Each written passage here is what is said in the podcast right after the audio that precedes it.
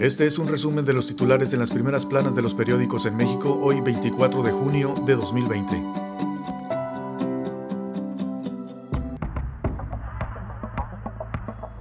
La jornada. Falsearon factureras operaciones por 93 mil millones en 2017. El Universal. Forman seis mujeres escudo financiero del Mayo. La esposa, hijas y nuera han fundado 10 compañías en México. A través de estos negocios el narcotraficante ha lavado dinero sin ser arrestado. Pandemia, crisis económica y sismo. El pánico le ganó a la sana distancia en la Ciudad de México. Reviven el miedo de hace tres años. La 4T denuncia a 43 factureras. Hicieron fraude por 55 mil millones de pesos. Reforma. Cancela Iberdrola inversión, suspenden obra de 1.200 millones de dólares. Alcalde de Tuxpan revela que la CFE bloqueó acceso a gas a la empresa para la construcción de una central eléctrica en Veracruz. Reflejan pruebas diferencias en combate COVID-19. La proporción de pruebas que arrojan resultado positivo es altísima en algunos estados de la República. Reprueba con AFE su propia auditoría. El Consejo Nacional de Fomento Educativo contrató un despacho externo que revisara sus estados financieros de 2019 y reprobó. Milenio. Terror magnitud 7.5 en Ciudad de México.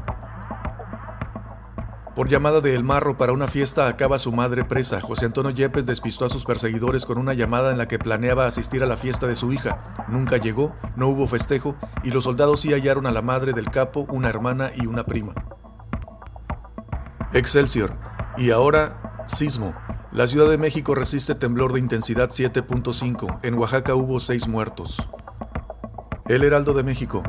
¿Qué más 2020? En pleno pico de la pandemia, un sismo de 7.5 grados cimbró la Ciudad de México y 11 estados más.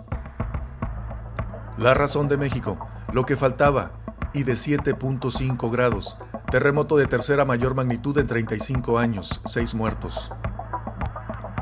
El financiero, en riesgo 600.000 empresas por crisis, reporta BBVA. En empleo la recuperación se iría a 2024, estiman analistas del banco. AMLO visitará muy pronto la Casa Blanca, dice Trump. El economista, 7.5 grados, susto y resiliencia. Grabar plataformas digitales generaría 100 mil millones de pesos adicionales, dice Arturo Herrera. Consulta Mitowski, el economista. Popularidad de Andrés Manuel López Obrador.